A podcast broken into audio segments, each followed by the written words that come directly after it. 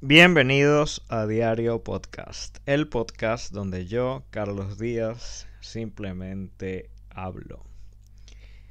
Saben que con todo esto de hacer el podcast, pues tengo que leer más, investigar más, estar más tiempo viendo documentales y ese tipo de cosas porque, bueno, necesito tener ideas para poder hablar aquí. Y a veces eso se, a veces eso es un poco más difícil de lo que uno cree porque uno siempre cree que sabe mucho, pero resulta que no sabe tanto. Lo que sí es que siempre me encuentro con temas bien interesantes. Yo sigo algunas páginas que ya les he mencionado que, tienen buena información. Por ejemplo, yo, yo estoy suscrito al New Yorker y así, o sea, entre otros. Y llegué al tema del fast fashion.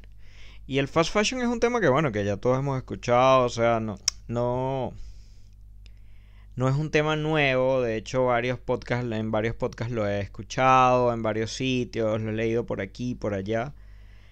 Pero yo no tenía idea de, lo grande que es y del daño medioambiental que hace, porque uno lo ve en los podcasts y hablan de que sí, consumimos mucha ropa, o eh, cómo son los hábitos de consumo, que tenemos los closets llenos de ropa que no usamos, que, lo, que es súper importante eso, uno tiene 80% más de la ropa que usa. Uno usa solamente el 20% de la ropa que en realidad tiene. Y tenemos los closets full cuando en realidad nos ponemos siempre la misma ropa. Esto pasa en la mayoría de los casos. La mayoría de las personas, no me atrevo a decir un porcentaje, pero estoy seguro de que es más del 70% de las personas usan solo el 20% de su ropa. Ok, esto lo hemos escuchado en otros podcasts y, y es así. Pero cuando me puse a investigar más, llego a, temas bien interesantes, por lo menos lo que pasa en Bangladesh. Lo que pasa en Bangladesh me dejó loco, me dejó descolocado porque en Bangladesh es donde producen más ropa del mundo, básicamente. O sea, compite, hay partes en la India, todo esto. Pero en Bangladesh eh, hacen muchísima ropa y los tintes de la ropa van a los ríos, porque es el desagüe. Y de hecho, eh, la industria textil es el segundo mayor contaminante de aguas, que hace aguas residuales en el mundo. Y entonces, por este tema, resulta que en Bangladesh se hizo como una ley de que para que las marcas pudiesen hacer ropa con ciertas fábricas, tienen que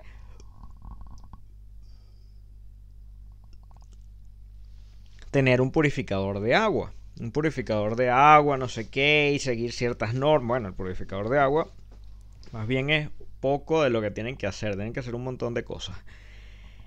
Para tener el permiso y para que empresas grandes, no sé, Sara, HM o empresas o multinacionales gigantes hagan negocios con, con estas fábricas, tienen que tener una certificación especial que solo se le otorga a empresas que tengan ese tipo, eh, o sea, que tengan esa, esas características y que purifiquen el agua, que usen material reciclado, un, montón de cosas para, beneficiar al medio ambiente.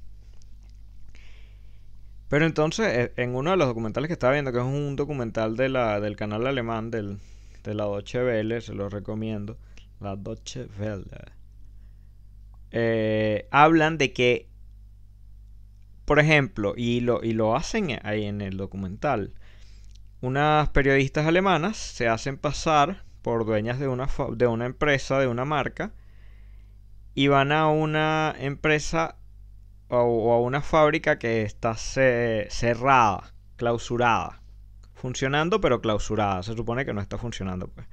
Y ellas van a la empresa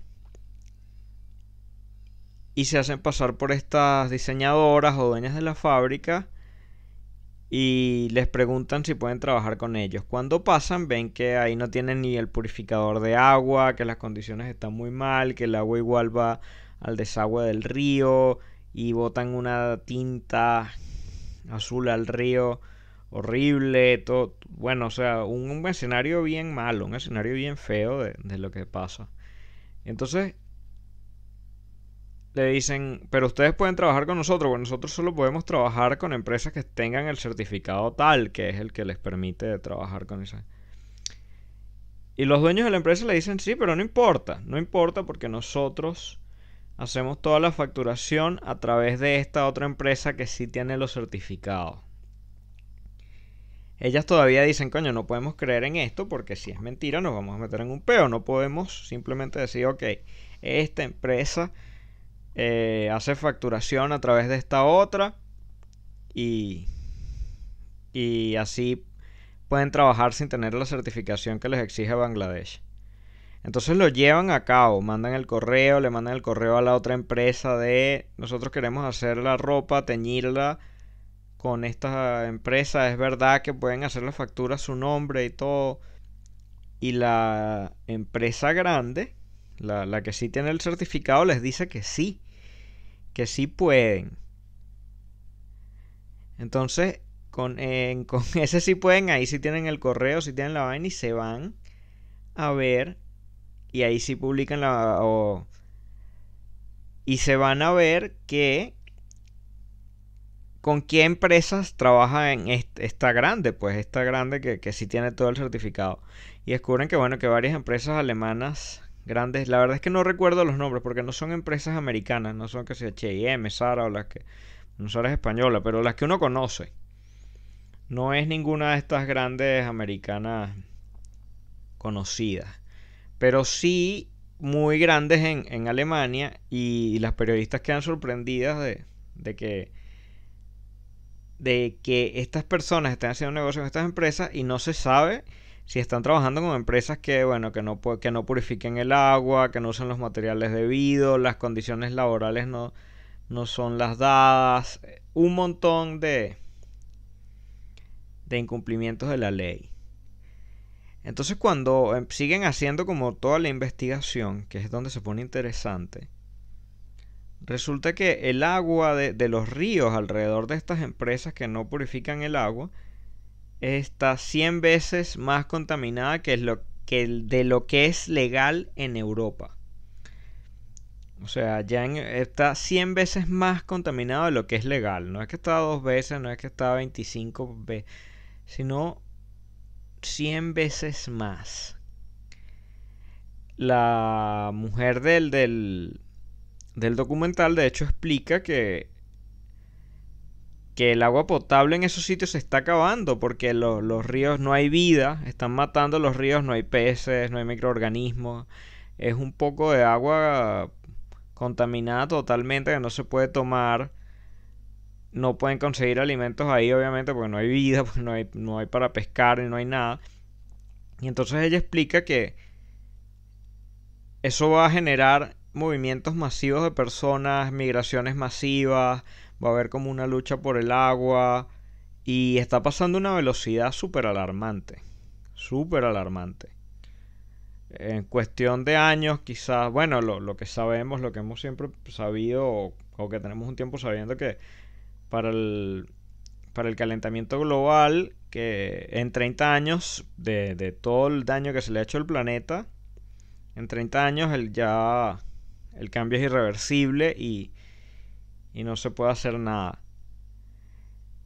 Todo esto, este tipo de cosas influyen en eso y a veces no lo pensamos porque a veces pensamos en el calentamiento global, en los gases invernaderos, no sé qué, en los automóviles, vamos a cambiar a autos eléctricos, vamos a, a consumir de repente menos carne porque las vacas producen demasiados gases, el ganado y ese tipo de cosas, pero a veces no pensamos que hay cambios, por lo menos lo que pasa con la industria textil, que además de eso contamina de otras formas, con los desperdicios y eso, pero lo del agua es gigantesco, lo del agua es súper importante.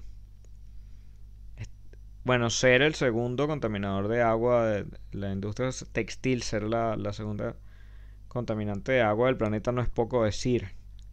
Y y lo, que me, más me llamaba la atención es que no, no hay como soluciones a eso. O sea, las empresas quieren seguir ganando. De hecho, en el documental, o en uno de los documentales, no recuerdo si es el mismo, porque hay como tres o cuatro, van a, a ferias de, de, de moda y hablan con los dueños de empresas, con diseñadores y todos te dicen, no, nosotros estamos muy de acuerdo en que hay que proteger el ambiente, no lo hacemos por nosotros, lo hacemos por nuestros hijos tiene que cambiar la industria textil.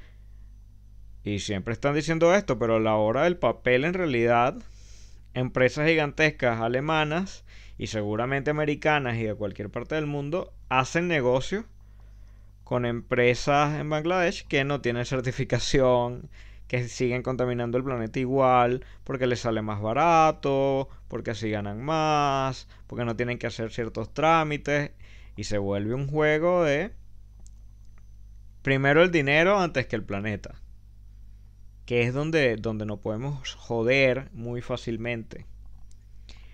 Pero me parece que ahí hay como un mercado, o sea, yo, yo viéndolo desde el punto de vista optimista, que, que no sé si ya vale la pena, pero Ahí debe haber como para hacer algún negocio. O sea, agarrar uno y, buscarle una solución. Buscarle una solución a la moda. Por ejemplo, mucha gente vende ropa usada. Es un gran negocio vender ropa usada ahorita por internet.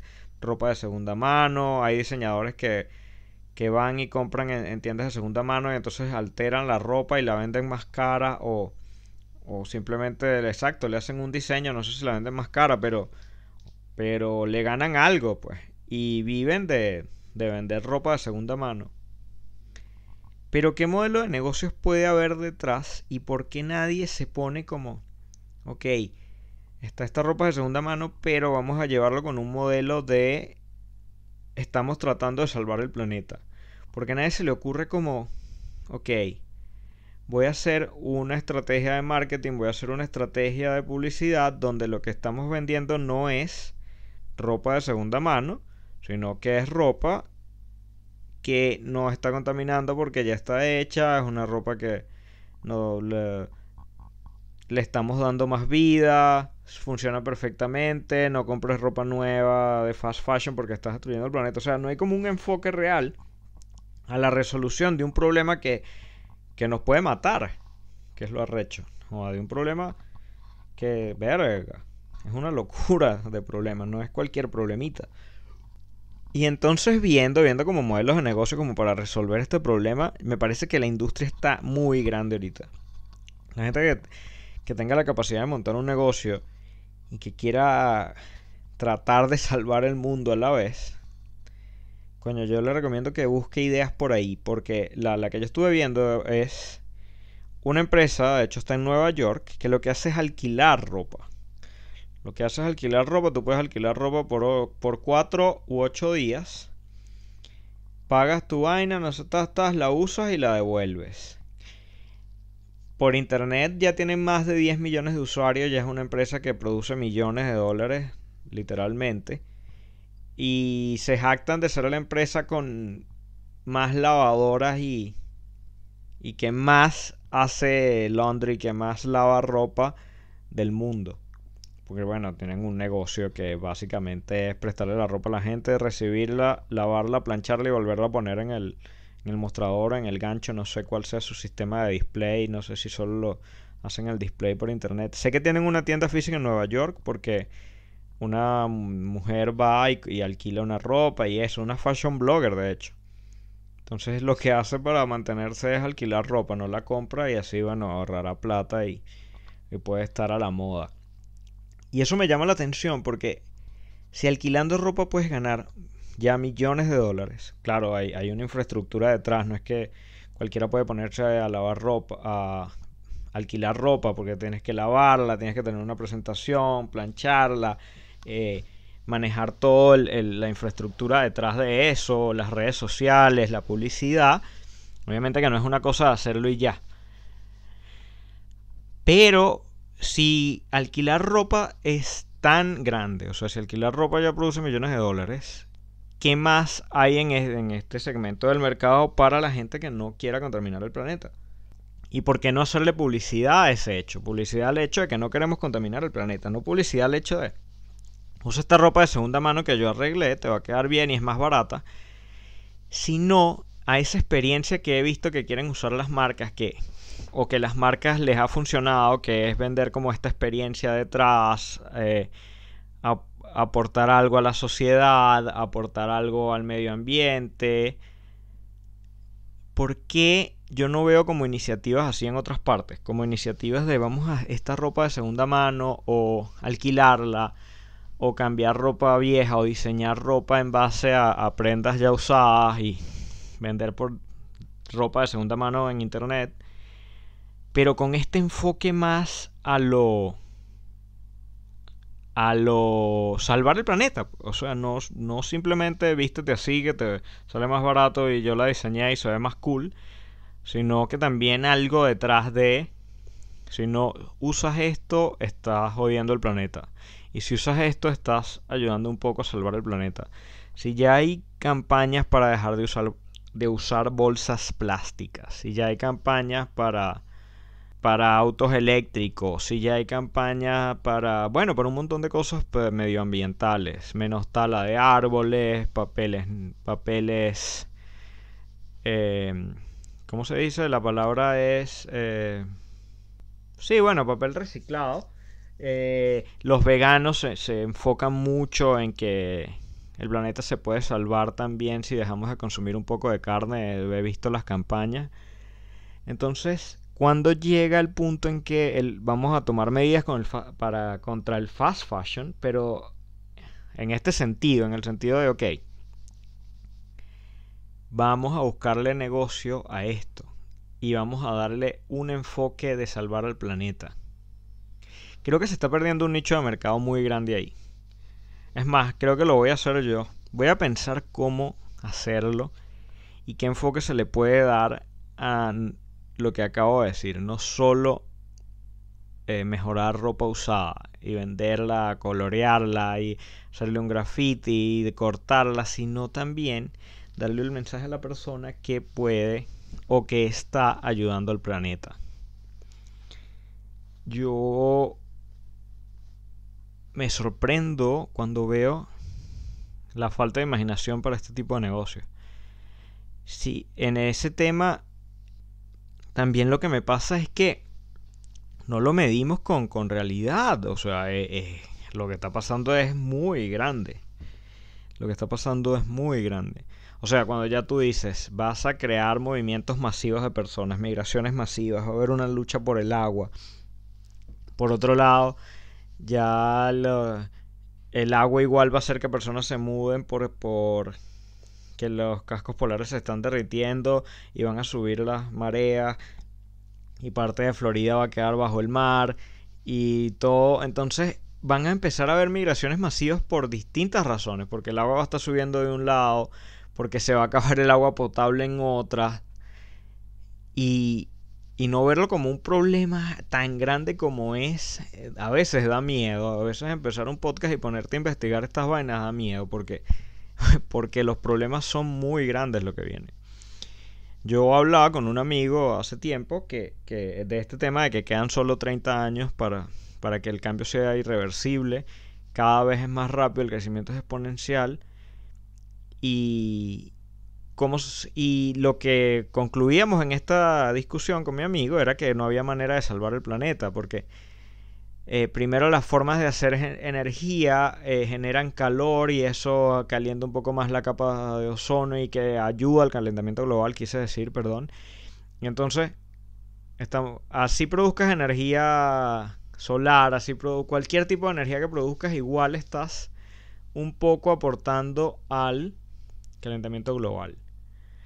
Pero entonces, en ese momento, cuando tengo la discusión, lo que dijimos fue, ok, no hay manera de revertir esto.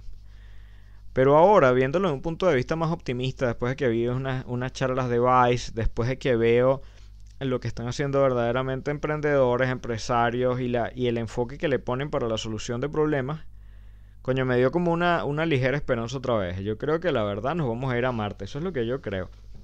Eventualmente van a haber dos o tres planetas en el sistema solar habitados por humanos. Porque vamos a joder mucho la Tierra o vamos a ser demasiados.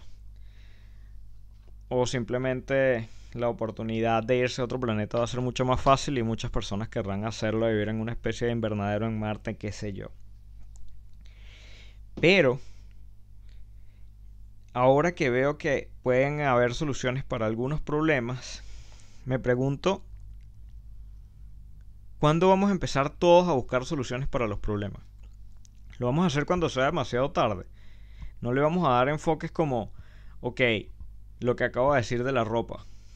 Vamos a usar ropa de segunda mano, pero no solo porque es más barata, no solo porque tiene un diseño cool, no solo porque te lo vendió una chama en Instagram que sabe tomar fotos y que puso la, la, la camisa bonita y ella es muy bonita y entonces se la puso y fue ella la modelo y la publicó en Facebook y tú me quiero ver como ella y la compras, sino que haya esta historia detrás, esta historia muy relevante detrás de, coño, nos vamos a joder, se va a joder el planeta. Y a menos que hagamos algo, a menos que busquemos un modelo de negocios, a menos que, que pensemos que no podemos seguir contaminando los ríos, que no podemos seguir contaminando en general como lo estamos haciendo, nada más con la ropa entonces nos vamos a joder, porque la verdad no hay soluciones. También vi que, por ejemplo, sí, hay, hay fábricas que reúnen ropa o, fábricas o, no sé, almacenes que recogen ropa en grandes cantidades. En Inglaterra vi que hay como, como tres o cuatro que recogen ropa, pero en cantidades gigantescas, pero gigantescas. O sea, toneladas y toneladas de ropa y se la envían a otras empresas para que reciclen ese material. Pero aún con estas, estos almacenes, estos galpones gigantes que reciben toneladas y toneladas de ropa, ahí no están reciclando ni el 15% de la ropa. Entonces hay una cantidad de, de, tela, de vaina, de que caen las aguas, que igual tienen tinte que no sabemos, que uno dice, no, pero la tela es más biodegradable, por ejemplo, sí es más biodegradable que el plástico, por ejemplo. Pero igual tiene tintes y, o tintas que, afectan la, vida marina. Tiene... Verga, o sea, e, es, un tema bien amplio. Y, y la cantidad de ropa que se produce. Yo le quise dar este enfoque como una vista personal porque para eso es diario podcast y no es solo decir lo que todos están diciendo, pero para mí el enfoque puede ser buscarle un negocio por ahí. Como en los últimos episodios había estado medio, bueno, el socialismo no es tan malo, no sé qué, sin defenderlo, pero bueno, ya los escucharon, ya más o menos saben lo que quise decir. Este, ahora, bueno, mi visión capitalista se activa de repente de nuevo y les digo, vamos a buscar negocios, vamos a buscar oportunidades de crear negocios, de crear empresas, de crear ideas de, de emprendimiento en favor de, de salvar el planeta en favor de no contaminar, en favor de ahorrar, en favor de evitar que las personas tengan que hacer migraciones masivas, porque como venezolanos sabemos lo horrible que es eso. Imagínate tener que hacerlo por agua o porque no tienes cómo pescar, porque mataste a todos los peces de un río en una ciudad por teñir con tinta de ropa todo el río. Las imágenes son sorprendentes, las imágenes de, de estos desagües de esas empresas, por ejemplo. Hay ríos casi completamente rojos por tinta, otros azules, otros violeta, otros... Eh, es fuerte, es fuerte. Y, yo que no tengo idea de nada, o sea, yo que, que soy un ignorante en ese sentido, yo lo veo y me alarmo. Pero imagínate si un científico como esta mujer que dice, ah, está 100 veces más contaminado de lo que es legal en cualquier río de Europa. 100 veces más contaminado de lo que es legal en cualquier río de Europa. Sé que ya lo dije, pero imagínate como científico lo, que debe significar eso. Si, si yo, que no tengo idea, pienso, mierda, eso es bien contaminado, pero ¿Qué pasa por la cabeza de una persona que sabe los números, que sabe lo que significa eso, que, que sabe que todos los peces están muriendo y lo que significa que los peces y las bacterias y, todo el, ecosistema o biosistema eh, acuático, marino, no sé, eh, muera? Coño, eh, es, fuerte. y, y con razón esos científicos están tan alarmados porque lo que nos falta a las personas, lo que nos falta a nosotros es conocimiento. Yo en Diario Podcast, coño, no soy un experto en nada. Pero quiero traer ese conocimiento, esas ideas que yo tengo para que las analicen y piensen. Y si tienen una idea de negocios que pueda ayudar en esto de la manera más mínima o, o darle un enfoque más a ahorrar eh, y a salvar el planeta, yo creo que es el momento de hacerlo. si tienen la infraestructura para alquilar ropa, si tienen la infraestructura para vender ropa de segunda mano, si tienen la infraestructura para, no sé, reciclar la tela para hacer algo, de repente ni siquiera diseñar una camisa de una camisa, sino hacer bolsos, hacer lo que sea. Coño, háganlo, háganlo porque es el momento de hacerlo, háganlo porque el planeta se nos está jodiendo y no hay un planeta B. Yo creo que vamos a vivir en Marte, pero en Marte las condiciones van a ser muy diferentes. Allá se dice que en Marte todo el que se vaya a Marte va a tener dieta vegana, por ejemplo. Yo estoy de acuerdo con el veganismo, pero en este planeta podemos comer carne aún, o se puede comer carne aún, y eso, aunque tengamos que abandonarlo, pensemos en todo lo que tendríamos que abandonar si dejamos el planeta Tierra vamos a buscar soluciones a cada uno de los problemas que vemos y pensemos que 30 años no es nada y que los negocios podrían salvarnos por esta vez. Este fue mi episodio de hoy de Diario Podcast. Espero que si les gustó le den seguir en Spotify, se suscriban en YouTube. Si tienen alguna idea de negocios innovadora que pueda ayudar al planeta, al menos con el fast fashion y esto, por favor déjenlo en los comentarios, coméntenme sus ideas y aquí me despido. Chao.